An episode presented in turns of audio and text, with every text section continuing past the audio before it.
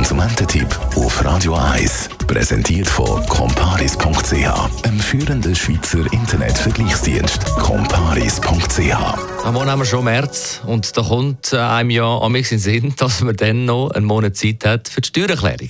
Und über das vorzeitige Steuerzahlen reden wir heute mit dem Comparis Finanzexperten Michael Kuhn. Michael Kuhn, was bringt wenn man die provisorische Steuerrechnung vorzeitig zahlt? Ja, ab 2024, ab dem Jahr gibt es richtig schön wieder Zinsen.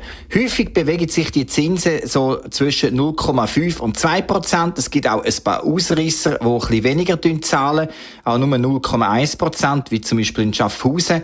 Aber die meisten zahlen richtig schönen Zins und wenn man hier 6.000 bis 8.000 Franken Steuerrechnung hat, oder 10.000 bis 12.000 Franken Steuerrechnung, kann man natürlich so schnell einmal ein paar hundert Franken das Konto bekommen, heisst Geld sparen. Und was, wenn man vergisst, die Steuerrechnung zu zahlen? Ja, wenn man die provisorische Steuerrechnung nicht zahlen, passiert nicht viel, dann kommt man die definitive Steuerrechnung über. Und zwar mit einer Frist, die muss man einhalten, die kann man auch noch strecken. Wenn man dann aber gar nicht zahlt über das Datum raus, dann kommen die Verzugszinsen zum Tragen und die schenken dann richtig fest ein.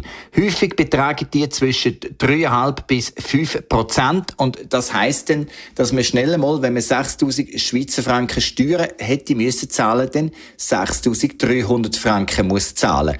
Das heisst, Sport die Steuern zahlen lohnt sich wirklich nicht. Lieber frühzeitig die Steuern zahlen, dann profitiert man noch vom Zins, den man überkommt. Das kann auch verteilt sein. Man muss nicht den ganzen Steuerbetrag auf einmal zahlen. Ruhig auch auf mehrere Beträge verteilen. Es lohnt sich finanziell ab dem Jahr wirklich wieder mehr als Geld aufs Sparkonto legen in vielen Kantonen. Aber nicht in allen.